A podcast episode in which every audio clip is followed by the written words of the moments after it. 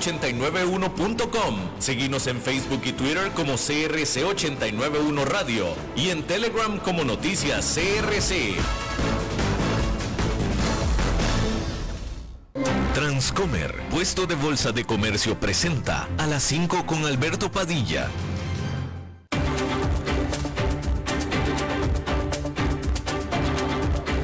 Inicia a las 5 con Alberto Padilla. Un programa diseñado con el objetivo de llevarte diariamente un tema de actualidad, acompañado siempre de reconocidos editorialistas, de lunes a viernes a las 5 de la tarde por CRC 89.1 Radio, a las 5 con Alberto Padilla. Hola, ¿qué tal? Saludos, bienvenidos a esta emisión de A las 5 con su servidor Alberto Padilla. Muchísimas gracias por estarnos acompañando, gracias por estar ahí. Le mando cálidos saludos desde la señal y las instalaciones de CRC 89.1 Radio en San José, Costa Rica, desde donde estamos transmitiendo hasta el punto en el tiempo y en el espacio en el que usted nos está escuchando, porque estamos saliendo en diferentes vías simultáneamente, por ejemplo en Facebook Live, en la página de este programa a las 5 con Alberto Padilla. Estamos disponibles en el canal de YouTube de este programa. Estamos en podcast en las principales más importantes plataformas para ello, como Spotify, Apple Podcast, Google Podcast y otras cinco importantes más. Aquí en Costa Rica, este programa que sale en vivo en este momento a las 5 de la tarde, se repite todos los días aquí a las 10 de la noche en CRC 89.1 Radio. Me acompaña en esta ocasión, al otro lado de los cristales, tratando de controlar los incontrolables, el señor David Guerrero y la producción general de este programa, siempre poderosa, desde Colombia, a cargo del señor Mauricio Sandoval. Por segundo día consecutivo vamos a comenzar en Ecuador, donde la situación literalmente se va empeorando hora tras hora desde que inició este, esta crisis de seguridad con la fuga del presidiario de más alto nivel, también el capo de la mafia y de la droga en Ecuador de más alto nivel que se fugó de la cárcel. Se descubrió que se fugó el lunes a primera hora y desde entonces pues se ha ido empeorando la situación al grado que eh, el presidente Daniel Novoa eh, declaró conflicto armado interno Vámonos a Ecuador. Está con nosotros Esteban Santos, analista ya conocido por todos ustedes, que ha estado varias veces con nosotros siguiendo pues precisamente este tema también, entre otros más. Esteban, muchísimas gracias por estar con nosotros.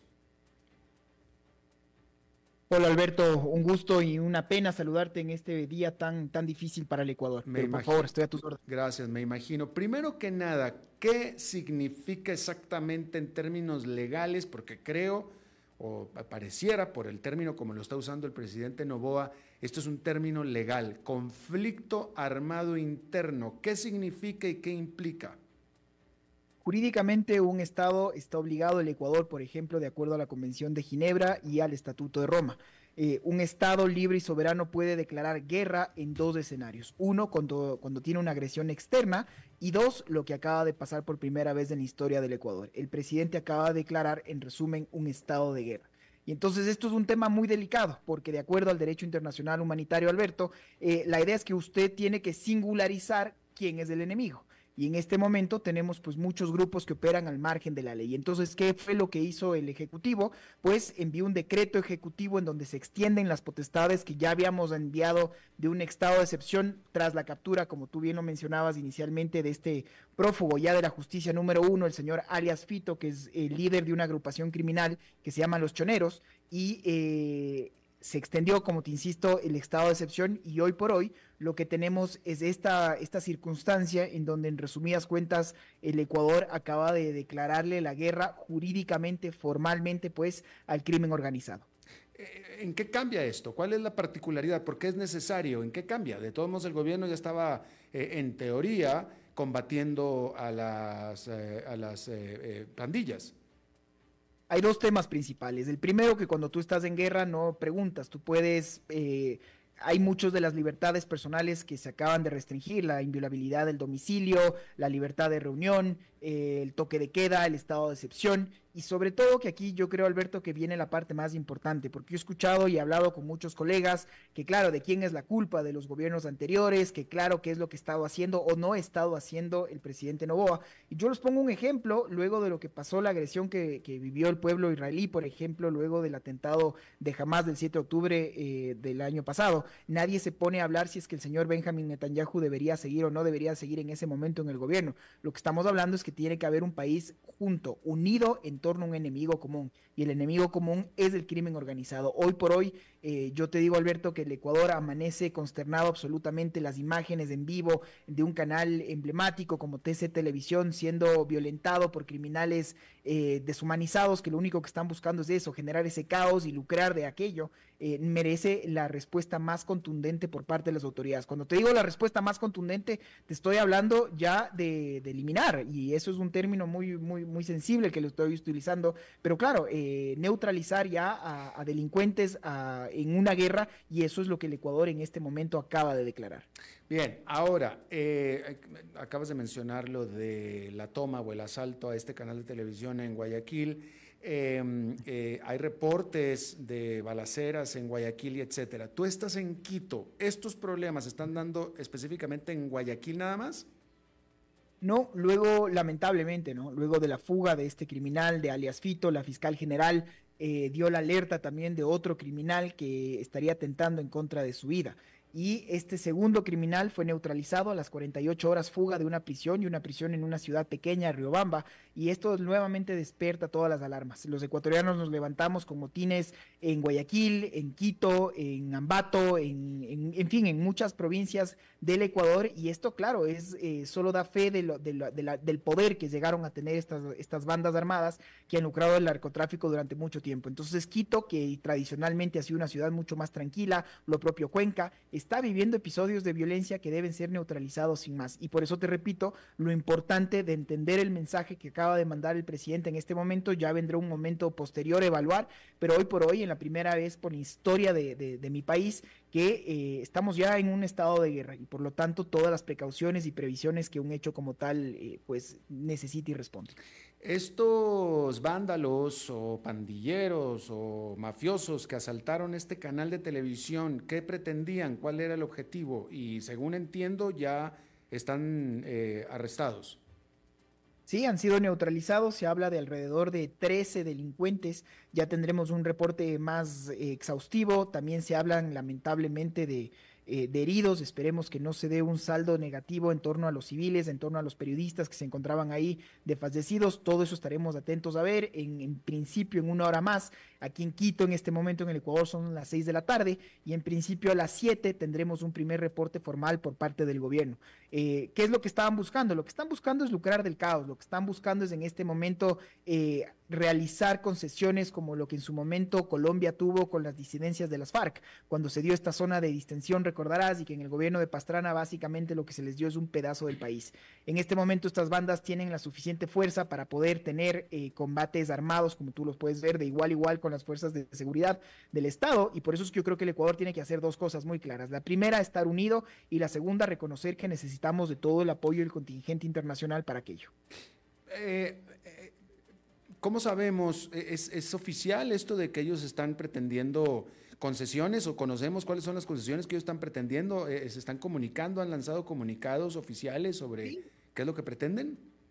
Y aquí hay algunos temas de, inmediata urgencia que tienen que detenerse. Tú ves que muchos de estos criminales que se encuentran en este momento, por ejemplo, en la penitenciaría del litoral en Guayaquil, han emitido comunicados a través de TikTok, han, hablado, han mandado videos que se han viralizado. Eh, existen en este momento guardias penitenciarios que eh, están siendo retenidos a mando, a cargo de estas bandas criminales que lo que exigen es, por ejemplo, el retiro de las fuerzas del orden de los militares de las cárceles. Lo que están pidiendo es el traslado de algunos presos claves de una a otra cárcel. En, resumen, concesiones absolutamente inaceptables, pero hay que reconocer que mientras tú y yo estamos conversando, se encuentran en este momento eh, policías, los guardias, pues retenidos a, manos de estos delincuentes que han logrado pues eh, terminar de colapsar el sistema de seguridad del Estado y eh, vuelvo a repetirte, lo que necesitamos en este momento es liderazgo y esperamos todos que el presidente actual, el presidente Novoa, Daniel Novoa, que tiene un gobierno muy, muy corto, un interinario, liderazgo que durará este año,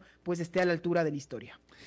Tú hablas de necesitar liderazgo. ¿Cómo has visto, cómo analizas, cómo sienten los ecuatorianos el liderazgo que ha eh, eh, eh, demostrado el flamante presidente en estos dos días de severa crisis?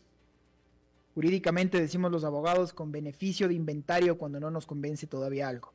En el momento en el Ecuador estábamos hablando de una consulta popular. Eh, recuerda, luego de que se llamó a la muerte cruzada por el gobierno que terminó siendo fallido del expresidente ya Guillermo Lazo, eh, fue la primera vez también en la historia de los ecuatorianos que fuimos a las urnas para eh, nombrar un nuevo presidente, luego de que el presidente Lazo pues llamara a esta muerte cruzada, que en resumen es, se van todos a las casas, solo todo el legislativo y el presidente. Gana Daniel Novoa, para muchos fue una gran sorpresa, alguien que no tenía el, el perfil así de alto, pero bueno, llega y hoy por hoy está sentado en el, sillón de Carondelet aquí en el Ecuador. Y entonces lo primero que hizo es llamar a una consulta popular, pero unas primeras preguntas, eh, Alberto, que dejaron mucho que desear, preguntas muy vagas, preguntas sin, sin mayor eh, sazón, y estábamos hablando de eso. Eh, por la presión social se dieron nuevos cambios, nuevas preguntas. Por ejemplo, si es que está de acuerdo eh, con, la, eh, con, el enviar a, criminales de alta peligrosidad, de poderlos repatriar o de poderlos sin más expulsar del Ecuador. el, tema este de la extradición como tal.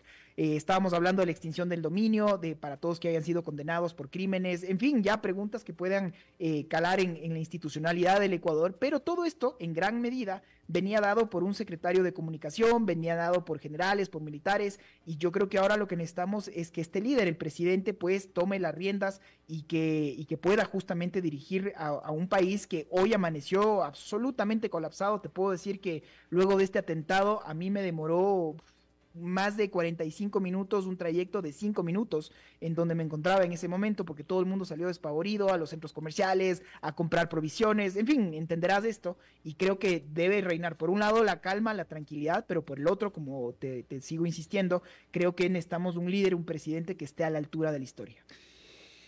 Ojalá y lo tengan, ojalá y lo tengan. Eh, déjame te pregunto, eh, Esteban, eh, América Latina, si, si, hay una región del mundo que conoce de violencia, es América Latina, pero lo que está pasando en Ecuador en este momento es algo bastante singular, bastante excepcional. A mí en lo personal, con el reporte tuyo, con los reportes que se dan desde allá, me trae recuerdos de la situación que pasó cuando Pablo Escobar le declaró la guerra al Estado colombiano. ¿Se pudiera comparar ambas situaciones? ¿Son parecidas? ¿Así es, ¿Así es como lo pudiéramos entender? Con mucha pena, sí. El Ecuador estaba viviendo lo que la Colombia de los, de los 90 o el México de los 2000. Eh, sí, tenemos capos de la, de la droga que acabamos. Hay un caso muy famoso en el Ecuador que se llama el caso Metástasis. La fiscal general es una fiscal que tiene gran apoyo popular y acaba de demostrar a través de chats que eh, se le incautaron de un celular a un ex capo de la mafia, el señor Norero, en donde se ve la trama, y por eso es nombre Metástasis, en donde están vinculados políticos, donde están vinculados jueces, magistrados, en fin, ha llegado, ha permeado el narcotráfico a todas las instituciones, a todas las instancias del poder. Solo para que te des una idea, en este momento el expresidente del Ecuador, el señor eh, Jorge Glass, se encuentra refugiado. Él dice que es eh, huésped de la Embajada de México en Quito, esperando ser asilado político por ese país. Sería algo simplemente impresentable en mi criterio si es que eso llega a pasar.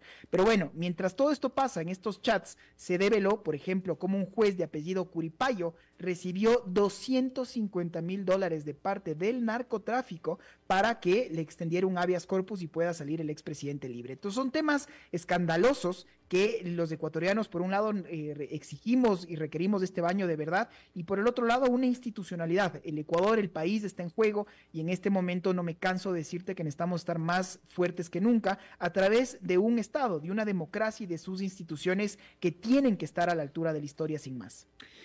Eh, a mí me sorprendió la posición que puso en lo que fuera Twitter el expresidente Correa de total apoyo al presidente eh, Novoa, eh, donde literalmente el presidente Correa, en lugar de criticarlo, que es lo que hubiera esperado yo de Correa al presidente Novoa, le da todo su total apoyo. ¿Es de sorprender esto? Bueno, habrá que ver si qué tanto de, cálculo político está teniendo en ese momento versus un real eh, sentir eh, patriótico. Eh, la candidata del correísmo, la señora Luisa Maldonado González, perdón, ha, dado también este apoyo como tal.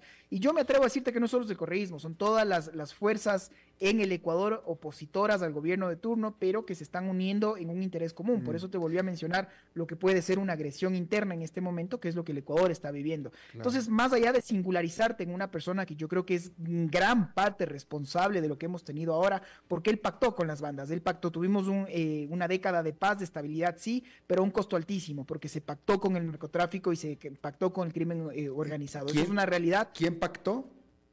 El presidente Correa, el expresidente Correa. Mm. Y todo esto, no, no, no te estoy dando una opinión personal, te estoy diciendo todo lo que ha salido de los chats de los propios narcotraficantes que mm. fueron abatidos, como te digo, en, estas, en estos motines carcelarios y que forman parte de este, de este escándalo, de este caso tan grande, de tan gran magnitud que se lo denominó metástasis.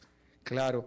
Eh, a ver, eh, por último, eh, para no molestarte mucho más, Esteban, ah, a ver cuál es tu opinión de esto. Esta es una pregunta que yo quizá, quizás sería para alguien experto en seguridad, pero tú que eres ecuatoriano y que estás ahí, ahora que estábamos hablando de la guerra que declaró Pablo Escobar al Estado colombiano y el hecho de que en América Latina, todos los países de América Latina prácticamente desdichadamente conocemos de violencia, eh, estos dos hechos excepcionales que están pasando en este momento, vaya, el, que, está pasando en este momento en Ecuador y el que sucedió en Colombia con Pablo Escobar, eh, que es la única referente que tenemos parecido. Eh, en aquel entonces, Escobar lo hizo porque se, e, era lo último que le quedaba, declarar la, guerra al Estado para evitar ser eh, deportado o, exiliado o que lo, vaya, que lo mandaran a, la cárcel de Estados Unidos. Extraditado. Extraditado, gracias por el término. Entonces, él lo hizo como desesperación, una guerra total o tú o yo. En el resto de América Latina no ha sucedido porque de alguna manera ahí van las mafias y el gobierno y la sociedad y ahí está, etcétera, etcétera, etcétera. Todo esto lo estoy diciendo y la pregunta que eh, siga esta, a este preámbulo es, pareciera por la actitud de los criminales en Ecuador que se sienten igual de amenazados como se sentía Pablo Escobar en el sentido de que aquí nos jugamos todo, hacemos esto o nos van a matar o a callar o algo nos va a pasar, aquí nos terminamos. Mira, el Ecuador tiene que entender ya esta política de hablar de neutralizar ya a delincuentes. Neutralizar y por eso te decía que es un término muy fuerte. Yo creo que el Ecuador tiene que reconocer que tiene un problema muy serio. Históricamente siempre dijimos que somos una isla de paz y así siempre fue. El Ecuador el año pasado, con muchísima pena, cerró con una tasa de homicidios de más del 45 por, de 45 por cada 100 mil personas. Eso quiere decir que hay una muerte violenta cada hora. Eso es un, tema realmente eh, nunca antes visto en nuestra historia y sobre todo en la región costera, por una respuesta muy clara, es la droga, sin más. El Ecuador, los presos en su 85% datos del SNAI, del Sistema Nacional eh, de Privados de la Libertad aquí en el Ecuador, ha dado esto, eh, arrojado estos datos. Más del 85% de las personas que en este momento en cárceles ecuatorianas cumplen una pena privativa de la libertad están eh, acusados de narcotráfico y, y delitos con fines. El Ecuador tiene que reconocer que tiene un problema que se le fue de las manos, que ya no somos de esta isla del paz porque ya no somos un país de mero tránsito.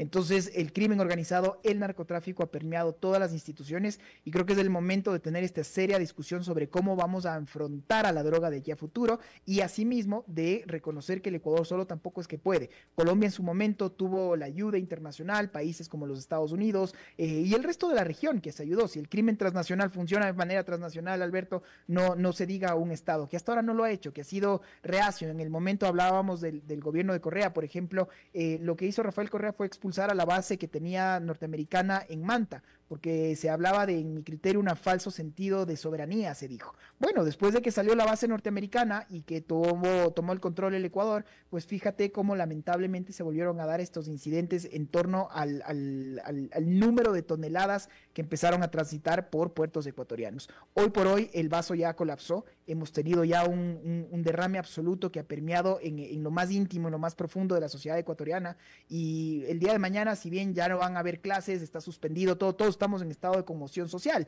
de grave estado de conmoción social. Y por eso, Alberto, este es el momento de entender a quienes estamos eh, combatiendo, que el Estado no tenga solo una respuesta reactiva inmediato, porque la pregunta que tú me haces es muy válida en torno a la seguridad. Sí, ah, por eso te decía el tema de neutralizar al enemigo en este momento, pero lo que necesitamos es focalizar en una política pública de cómo vamos a hacer de aquí al futuro para que esto no sea una realidad que nuestros hijos tengan que seguir viviendo. Y para eso solo vamos a necesitar una idea muy clara. Cómo vamos a lidiar con, la, con el narcotráfico, la droga y cómo vamos a dar a esas nuevas generaciones, si tú te fijas y ves las imágenes de quienes entraron hoy a la, estación de TC Televisión, eran jóvenes que no superaban los 25 años armados eh, y, que lamentablemente cumplen un perfil eh, en, el Ecuador que eh, históricamente han sido los más olvidados, los más marginados. Hay una discusión muy fuerte aquí todavía en el Ecuador, pero hoy por hoy lo primero separar lo urgente de lo inmediato y por eso es que el Ecuador tiene que estar unido en una causa común y esperamos, y vuelvo a concluirte con la misma idea, estimado Alberto,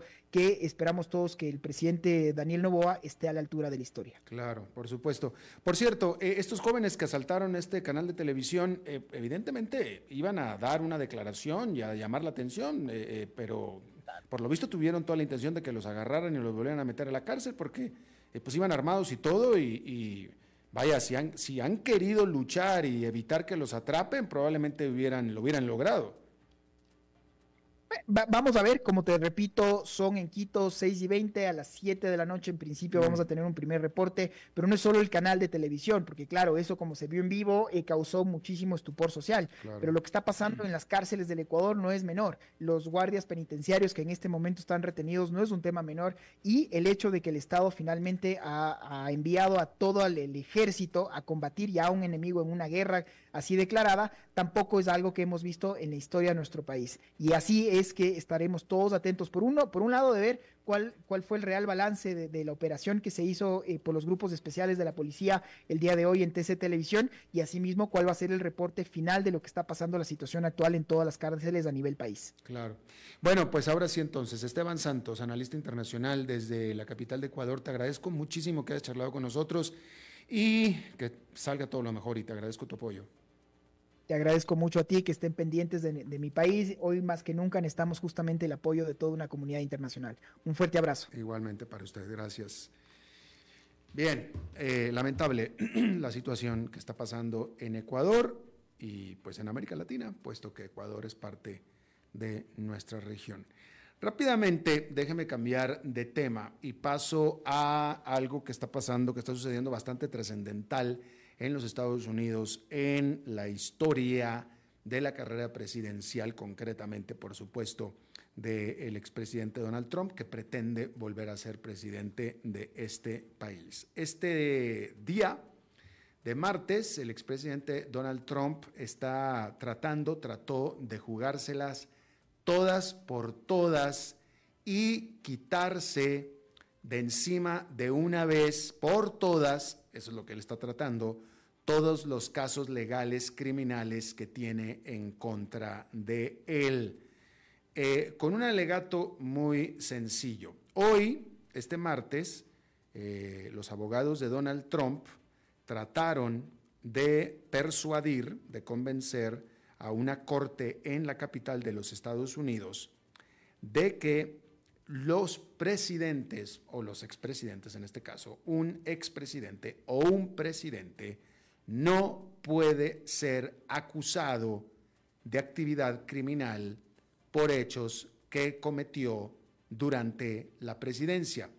¿Cuál es el antecedente de esto? El antecedente de esto es que hoy por hoy, de acuerdo a la Constitución, de acuerdo a la ley de los Estados Unidos, un expresidente o un presidente no puede ser acusado por la vía civil por delitos civiles que haya cometido en su tiempo en la presidencia. Pero eso a nivel civil. Lo que pasa es que nunca había sucedido y nunca nadie se hubiera imaginado que un presidente sentado en funciones hubiera cometido un crimen. Un delito sí, pero un crimen no. Hay una diferencia entre delito y crimen, ¿sí? A Donald Trump se le está acusando de crímenes que cometió específicamente cuando era presidente y específicamente en relación a sus intentos de tratar de revertir los resultados legales y oficiales corroborados y confirmados de la elección del 2020, en la que quedó electo el presidente 2020. ¿sí?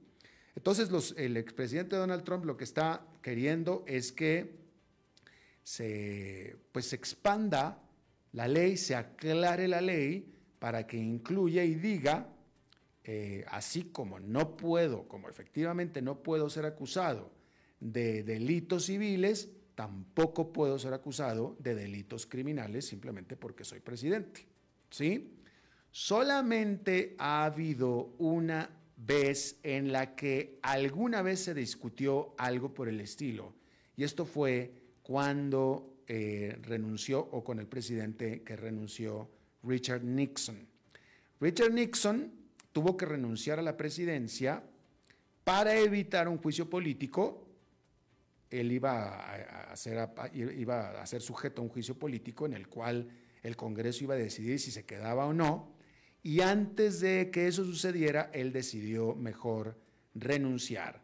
Acusado, lo estaban acusando, de todo el escándalo Watergate, que si quiere más detalles, pues métase a Google y vea la historia de todo esto. Pero eh, presuntamente Richard Nixon, como presidente, habría cometido crímenes eh, en la presidencia. Lo que pasa es que nunca se le acusó criminalmente porque uno, primero que nada, él renunció. Y segundo que nada, al momento de renunciar, su sucesor, que era el vicepresidente Gerald Ford, lo perdonó, le otorgó el perdón. Entonces ya con eso quedó limpio. Ya con eso quedó limpio. Entonces nunca realmente se le acusó a Richard Nixon de judicialmente o criminalmente se le acusó de un, de un crimen. Pero la presunción es que los cometió. Por eso es que lo iban a poner a un juicio político para ver si se quedaba o no. Bueno, pues se revisa hoy, se retoma hoy ese tema y Donald Trump está pidiendo exactamente lo mismo. Eh, está reviviendo una entrevista que hizo Richard Nixon, que se la dio a David Frost, al periodista, eh, al periodista británico David Frost, del cual salió la película Frost Nixon, una muy buena película, eh, Frost Nixon, eh, una entrevista muy amplia que ofreció Richard Nixon años después de que dejó la presidencia. Y en esta entrevista, que de nuevo, ahí están las, las imágenes, ahí están la cita de esa entrevista, donde Richard Nixon eh, él lo dice con todas sus palabras. Si el presidente sentado en la Casa Blanca lo que haya hecho no es un crimen, sea lo que sea, mientras sea presidente, lo dice él. Lo dice Richard Nixon, quien por cierto era abogado. Y bueno, esa era su opinión de él. Eh, no está claro que sea así. Y es lo que Donald Trump está pidiendo de una vez a la Corte que determine que así sea, y así se desharía de un plumazo de las acusaciones que están en su contra, porque tiene cinco acusaciones en su contra Donald Trump. Y me parece a mí, y aquí lo hemos hablado mucho esto, me parece a mí que Donald Trump tiene razonables expectativas de que al menos alguna de esas cinco pegue. Y entonces estaría en problemas. Entonces, vaya, si tú tienes cinco acusaciones criminales, tienes cinco problemas muy grandes. Entonces él va y dice, ¿sabes qué? Un 2-3 por mí, yo era presidente, no pude haber cometido ningún crimen simplemente porque fui presidente. Entonces, en la medida en la que la Corte determine, ¿sabes qué? Si tienes razón, ahí ya tiene la vía libre y ya puede aspirar ahora sí a la candidatura o, o, tiene la vía libre para la candidatura de la presidencia de los Estados Unidos. Si la Corte dice que no, entonces los eh, casos siguen, los casos siguen. Ahora, em, el juicio o la acusación eh, federal que tiene Donald Trump acerca de pues, los esfuerzos por revertir los resultados legales y oficiales de las elecciones tiene programado comenzar el 4 de marzo. Y este es tan solo el primero y uno de cinco casos que tiene para este año el presidente. Y entonces cualquier retraso que haya en cualquiera de estos casos pudiera eh, impedir o prevenir que los votantes se enteren de si es declarado culpable o no hasta después de las elecciones. Y pues obviamente eh, la parte acusatoria, las autoridades, en este caso el fiscal especial, quiere que todo esto se resuelva antes de las elecciones, en primer lugar, pues para que el público tenga toda la información, saber si esta persona es realmente culpable o no. Sí, sabemos las acusaciones, no sabemos si es culpable. La culpabilidad la va a determinar un jurado, un jurado de ciudadanos. ¿Sí? Entonces es importante que los ciudadanos antes de votar sepan por quién están votando y, eh, y pues sobre todo si, si cualquiera de estas acusaciones va a impedir que Donald Trump pueda acceder a la candidatura. Eso es por un lado. Hay que recordar que el fiscal especial que asignado para este caso, eh, Jack Smith, le había pedido en diciembre a la Suprema Corte de Justicia, aquí se lo informamos, él le había pedido en diciembre a la Corte Suprema de Justicia que, eh, que se ahorrara el tiempo y que ellos determinaran de una vez y de manera rápida esta situación, en la esperanza que la Corte Suprema dijera, ok, ok, mira, sí, ya, ya, ya, vamos a decir que listo, que sí se puede perseguir criminalmente y se acabó, ya se da para adelante y no que se siga el proceso normal de eh, determinaciones y luego apelaciones, porque ah, este, esta petición se le hicieron a una corte de Washington. Vamos a decir que la corte de Washington dice, eh, la corte de Washington dice, no, no, sí puede ser perseguido eh, criminalmente el presidente. Entonces el presidente lo que va a hacer es una apelación y esa apelación eventualmente, después de muchos procesos, va a llegar a la Corte Suprema de Justicia y últimamente la que va a determinar va a ser la, Corte Suprema de Justicia. Nada más que esto puede ser dentro de meses, si no es que hasta incluso de años, ya cuando pues, ya todo pasó. Entonces por eso el fiscal Jack Smith le pedía de una vez a la, a la Corte Suprema decirle, oye, mira, vamos a agarrarnos todo esto y ya de una vez determinen ustedes. Y la Corte Suprema se negó. Dijo, no señores, háganlo por la vía que debe ser, por más que ésta se tarde. Así es que bueno, eh, eh, de todos modos, el que está tomando un poco eh, el, el, toro por los cuernos, vamos a ver, el que está tomando la iniciativa es el propio presidente que está yéndose directo a las Cortes para decirle, señores, determinen de una vez, bajo la esperanza de que vaya a decir la Corte, no, no debes de ser acusado criminalmente porque fuiste presidente, así es que vas para adelante, o en caso de que diga sí, sí puede ser acusado, mete apelaciones y se dilata más el proceso. Así es que eh, eh, espero haber sido lo más claro posible. Bueno, sí fui lo más claro posible, espero que haya sido lo suficiente. Vamos a hacer una pausa rápida y regresamos con más. 5 con Alberto Padilla por CRC 89.1 Radio. Ok, ya te has reído con nosotros, has aprendido con nosotros y nos hemos conocido más, pero es hora de ponernos serios. El mejor momento para invertir fue hace 10 años y el segundo mejor momento para hacerlo es hoy. Entra a transcomer.com, convertite en un inversionista y transforma tu destino. Transcomer, puesto de bolsa de comercio. Construyamos juntos su futuro. Somos expertos en eso.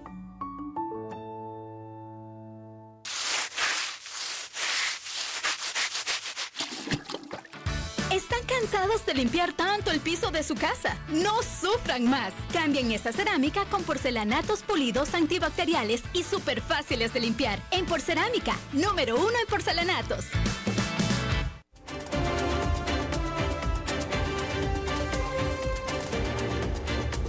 Seguimos escuchando a las 5 con Alberto Padilla. Gracias por continuar con nosotros. Ah, hay que decir que la Administración de Información de la Energía eh, liberó este día su pronóstico, su estimado, que el cual libera dos veces al año, a principios y a mediados, este es el de principios de año, sobre eh, los mercados de energía. Y bueno, de acuerdo a este reporte, pues los, eh, la perspectiva de, eh, energética de los Estados Unidos pues, o del mundo en general, pues no es del todo halagüeña, porque, pues primero que nada, por la situación en el Mar Rojo, en donde Estados Unidos tiene, pues está queriendo tener y está teniendo un papel protagónico en una ofensiva en contra del grupo militante de, basado en Yemen, pero respaldado por Irán, los famosos Houthis, que de manera rutinaria han estado atacando a embarcaciones eh, que pasan por el Mar Rojo y el estrecho o el canal de Suez, por el cual pasan entre el 8 y el 10% del de petróleo y el gas del mundo. Y por supuesto que están las crecientes tensiones en el Medio Oriente, eh, lo cual está cada vez más latente que eh, inicie una guerra interna entre los estados del Golfo eh, afectados por esta guerra que se está dando entre Israel y Hamas. Y mientras tanto, con todo esto, Rusia continúa atacando a Ucrania eh, en lo que aparentemente significa que el conflicto este se alarga, se va a alargar y por tanto las sanciones de Occidente también se van a alargar eh, y lo cual ha estado deteniendo inversiones importantes que estaban haciéndose en proyectos de gas en Rusia. Y al final, una escalada en el Mar Negro pudiera afectar más cargamentos de petróleo. Hay que decir que eh, los precios del petróleo han estado cayendo durante las últimas semanas de las últimas semanas del año, del año que terminó, y aparentemente los primeros días de eh, este año también esa ha sido la situación. Es hora de llamar a alguien que sí sabe de todos estos temas. Yo nada más lo recito como perico, pero quien sabe de esto es nuestro queridísimo y siempre fiel analista de planta del eh, tema petrolero, Jaime Brito, director de consultoría energética de Ubanti Energy Advisors desde la capital petrolera de Occidente, que es Houston, Texas. Jaime, te saludo con mucho gusto. Feliz año. Hola Alberto, un saludo para ti y para toda tu audiencia. Muchas gracias por invitarme. Te pido que digas, desdigas, reafirmes o eh, matices lo que yo acabo de informar con respecto al estado energético de acuerdo a la Agencia de eh, Energía de los Estados Unidos. Eh, mira, Alberto, en lo personal yo creo que es un tema típico, un caso típico del vaso medio lleno, medio vacío, ¿no? Si recuerdas, tenemos más de un año en que grandes empresas financieras, bancos, líderes mundiales están pregonando que ya viene, que ya está a la vuelta de la esquina, así como el lobo feroz, eh, una recesión, ¿no? Y llevamos más de un año en que no se ha visto ninguna recesión, ha habido un consumo estable, fuerte, a pesar de una de las eh, tasas, de algunas de las tasas de inflación más altas de las últimas décadas, a pesar de que mucha gente estaba saliendo de una pandemia. Eh, los niveles de desempleo están bajos relativamente en, los Estados Unidos y el resto de, Occidente. No digo que no haya problemas, no digo que no haya dificultades, sobre todo en nuestros países en América Latina, pero el día a día de los Estados Unidos, el consumo de energía, etcétera, se me hace que ha estado estable y que se ha mantenido fuerte a pesar de guerras inflación y altas tasas de interés y lo que hemos visto es una falta de especulación financiera en los mercados petroleros que lleve el precio de los 77 que está ahorita el Brent a los 100, 105. Los especuladores financieros, como lo hemos platicado en, en tu programa anteriormente, están disfrutando altas tasas de interés y están manejando sus trillones de dólares en otros instrumentos que les permiten recibir eh, incrementos en sus inversiones, recibir eh, eh, réditos en sus inversiones de una manera garantizada y mucho más fácil que andar jugando con los mercados de futuros petroleros. Por eso no están ahorita especulando en el mercado petrolero. ¿Qué hay de la respuesta de Arabia Saudita? bueno, a ver, mejor déjame, te lo digo como lo leí yo en el titular. Eh, los precios del petróleo habrían caído por un aumento de, pues de, disminución de producción de los países del Golfo, específicamente Arabia Saudita, previendo que hay menor demanda. ¿Esto es así? No, no, direccionalmente no, no tiene ningún sentido. Es decir, eh, te creo que hayas leído eso y hay, hay una serie de reportes este, que no tienen ninguna lógica en, la prensa actual. Eh, no critico a la prensa en general, que critico a mucha gente que no sabe de energía o que no es reportero de profesión y está escribiendo casi como influencer cosas relacionadas con los saudis y con el precio del petróleo lo que hicieron los Saudis, o lo que es más relevante en los últimos días, Alberto, es que disminuyeron sus eh, fórmulas de precios, digamos que en concreto disminuyeron sus precios de exportación de su petróleo en este mes. Y entonces hubo, yo también leí unas notas, por ejemplo, el día de hoy que dice que como los saudis disminuyeron sus precios, eso quiere decir que ellos ven que el petróleo ya no se va a necesitar, que ya es, una señal de los Saudis a los inversores de que mejor te salgas y vendas tus contratos de futuros. Esto se hace cada año, Alberto, es un tema estacional. El petróleo que te pueden vender en este momento los Saudis es para entrega de mediados o finales de febrero y lo que están ellos observando como cada año es una baja en la refinación debido a paros por mantenimiento que se hacen anualmente entre febreros y abriles de cada año, sobre todo en Asia. Y, también tiene que ver que ha habido mucha producción en los Estados Unidos, ha habido un, crecimiento impresionante de la producción americana de petróleo y por eso cuando tienes más competencia del lado americano, pues tienes que bajar tus precios para, para poder seguir vendiendo volúmenes no solo en los Estados Unidos, sino en el resto del mundo, porque el crudo americano está llegando al resto del mundo. Entonces, es un tema comercial que yo en lo personal he, tenido contacto directo desde hace casi 30 años y que en estos momentos, cuando ocurre en un mes en particular, cuando estacionalmente siempre hay baja demanda de petróleo, la gente hace todo un, un drama como si ya los saudis estuvieran saliendo del mercado petrolero, ¿no? Claro.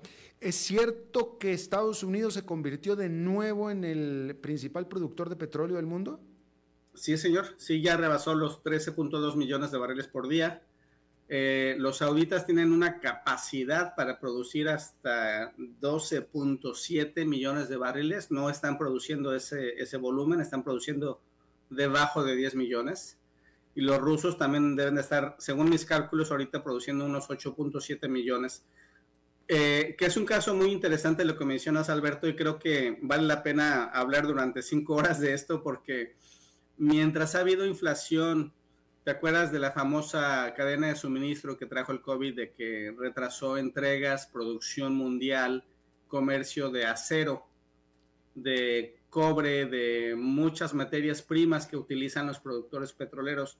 Dentro de todo este contexto, a través de innovación, de ideas de planear la producción de manera más inteligente, los productores norteamericanos han logrado subir su producción de 11 millones a 13.2, eh, lo cual me parece un ejemplo que vale mucho la pena insistir y subrayarlo, porque lo que te permite ser exitoso en una empresa en cualquier sector es la innovación, que dejes que las empresas produzcan y que sobreviva quien pueda sobrevivir y quien tenga buenas ideas y buena tecnología, ¿no?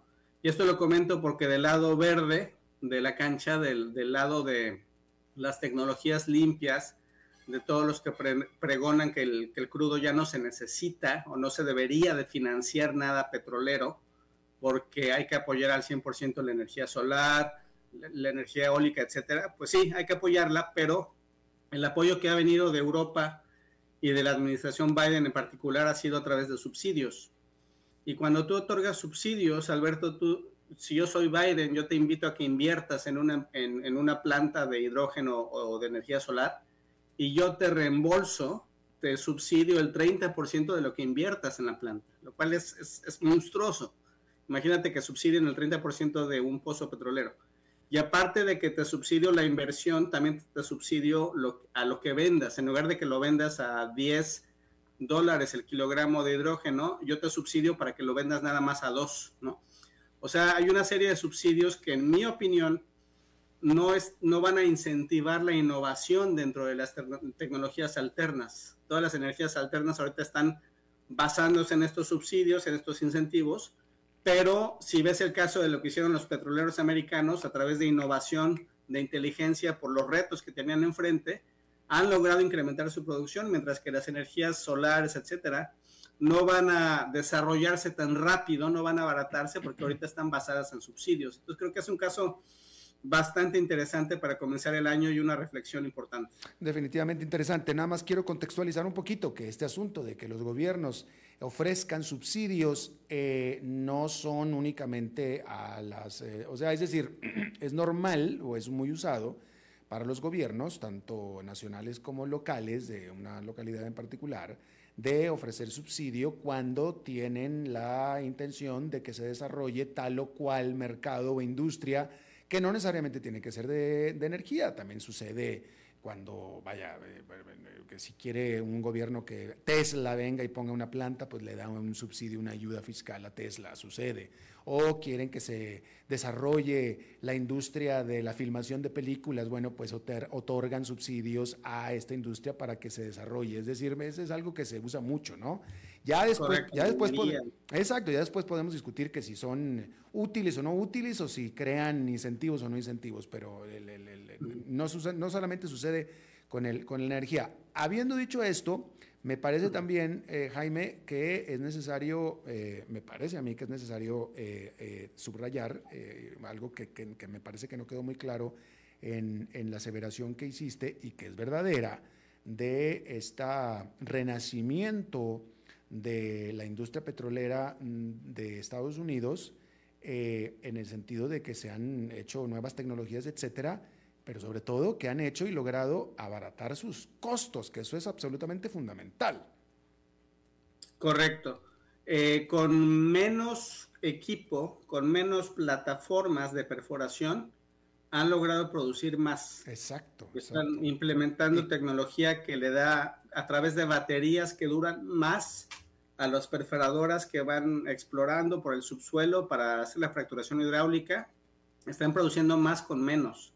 Si eso lo hicieran los productores de energía solar, energía eólica, etcétera, entonces sí te creería que la transición energética va a ser un, gran porcentaje de la mezcla energética mundial para el 2030-2050. Mi punto es que a los gobiernos mundiales siempre ofrecen subsidios, como dices, a cualquier sector. En este caso en particular, la administración Biden llamó una estrategia específica para desplazar hidrocarburos y para incentivar las energías alternas en, su eh, Inflation Reduction Act del 2022, que fue un, un gran eh, cambio en la inversión de, energías alternas porque son subsidios gigantescos. Claro.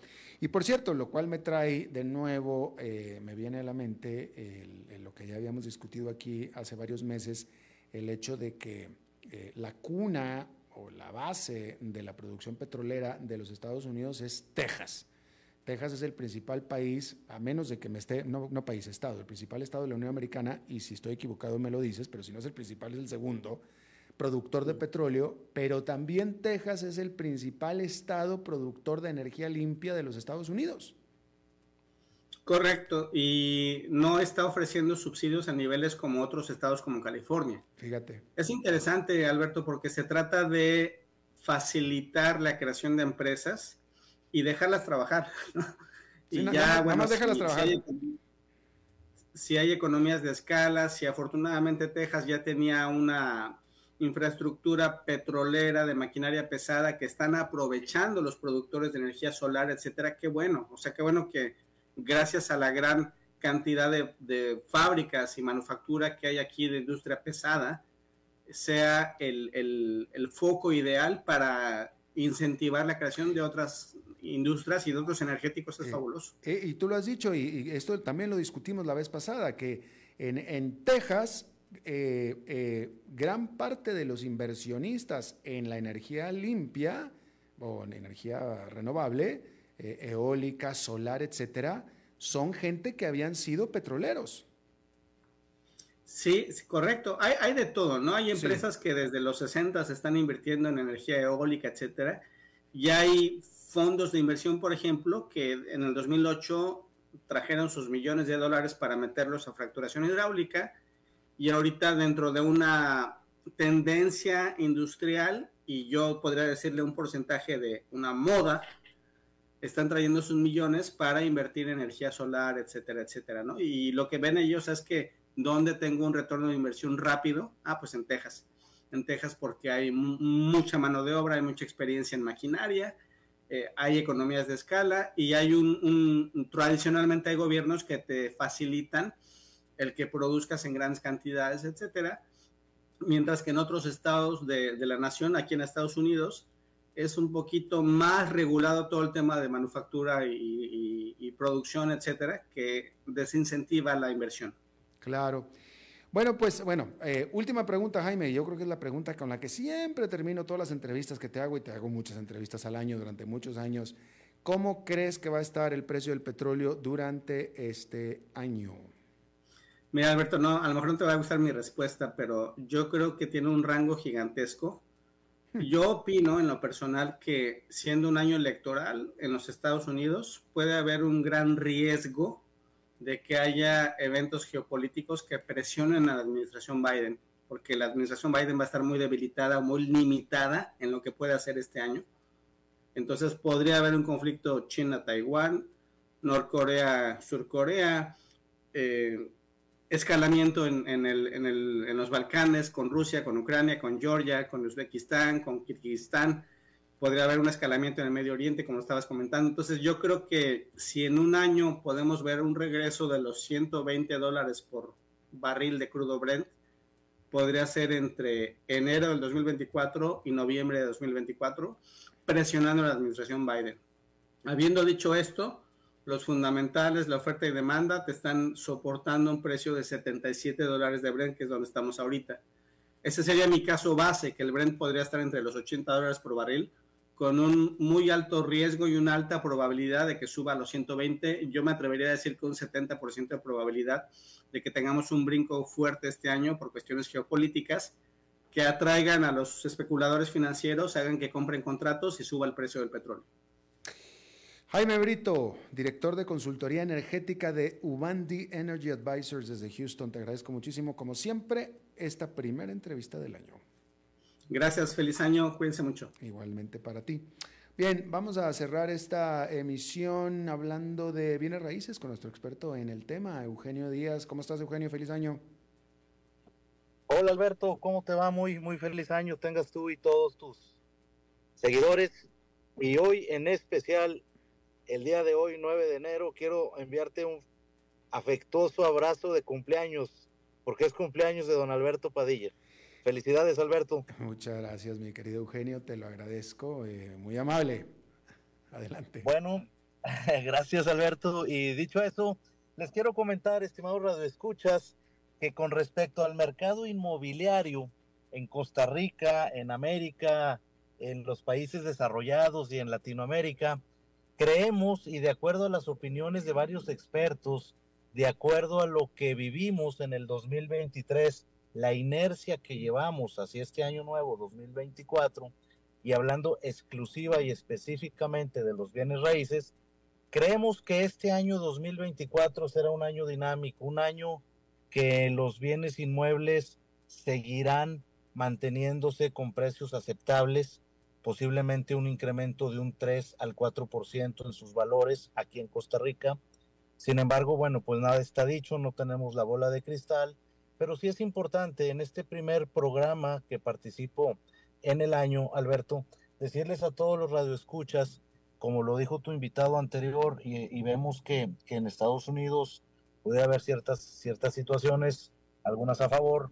Eh, igual acá en América Latina vemos que en Costa Rica sigue llegando mucho turismo, siguen llegando muchos dólares, la economía no es mala, es buena, pero eso se refleja en el mercado inmobiliario con respecto a que el dinamismo, la gente está saliendo a comprar casa, saliendo a comprar vivienda y eso incrementa los factores de, del índice de, de, de, desarrollos inmobiliarios de viviendas que están haciendo los desarrollos, perdón, los desarrolladores. Así es que eh, tanto en, en, San José, en la gran área metropolitana, como en las playas del país, que siguen allá llegando bastantes extranjeros a comprar propiedades, propiedades que normalmente conocemos como su segunda casa, porque vienen a pasar acá al país eh, los fuertes inviernos que tienen en, en sus países de origen. Eso nos ha, nos ha ayudado en el 2023 en esa recuperación eh, inmobiliaria y viene la inercia en el 2024 que cada vez mejorará más. Aunado con los famosos nómadas digitales que están llegando cada vez más a trabajar aquí al país y que no solo llegan por una semana, sino que les gusta tanto Costa Rica que se quedan. Y eso hace que logren alquileres a largo plazo y después compras inmobiliarias también. Así es que creemos, Alberto, que el 2024 viene dinámico, eh, viene con buenos eh, pronósticos. Y si eh, usted, estimado Radio Escucha, está pensando en comprar una casa, en comprar un bien inmueble o cualquier inversión inmobiliaria, creemos que puede ser un buen año, que puede ser una buena inversión y sobre todo una eh, excelente rentabilidad que pudiera tener en el futuro eh, la inversión inmobiliaria. Así es que ese es el tema del día de hoy, estimado Alberto, espero les guste y, esperemos que este año sí sea muy bueno para todos. Ojalá. Pregunta rápida eh, con respecto a tu comentario. ¿Ciudad, montaña o playa? Ciudad nacionales y playa extranjeros. Mm. Es lo que está pasando ahora. Y en términos de, crecimiento de plusvalía, de rendimiento. Bueno, es que Costa Rica eh, tiene diferentes polos de desarrollo inmobiliario muy interesantes en este momento, así como el gran área metropolitana tiene ciertas zonas que se han cotizado eh, con una muy buena plusvalía. Así está pasando también en algunas playas del Pacífico Norte y en algunas playas del Caribe también, eh, que están llegando, como te decía, varios europeos a comprar y eso hace eh, siempre el mercado con la ley de la oferta, la demanda, y entonces al haber más demanda, bueno, pues suben los precios y se revalúa y todo eso va, va siendo muy positivo para las personas que cuentan con una inversión inmobiliaria actualmente. Bueno, pues ahí está. Eugenio Díaz, tu programa de los sábados. Gracias, Alberto. Los invito a ti y a todos los radioescuchas a escucharnos por esta misma estación 89.1 Radio los sábados de una a una 55 de la tarde. Todos los sábados el programa Club Inmobiliario, donde analizamos diferentes factores, tips y damos consejos sobre el, el sector inmobiliario, tanto nacional como internacional. Escúchenos los sábados a la una de la tarde. Bueno, pues ahí está Eugenio Díaz. Muchísimas gracias, como siempre. Con mucho gusto, Alberto. Eh, saludos a todos y que tengan una feliz semana. Igualmente para ti. Bien, eso es todo lo que tenemos por esta emisión de A las 5 con su servidor Alberto Padilla. Muchísimas gracias por habernos acompañado. Espero que termine su día en buena nota, en buen tono y nosotros nos reencontramos en 23, en 23 horas. Que la pase muy bien.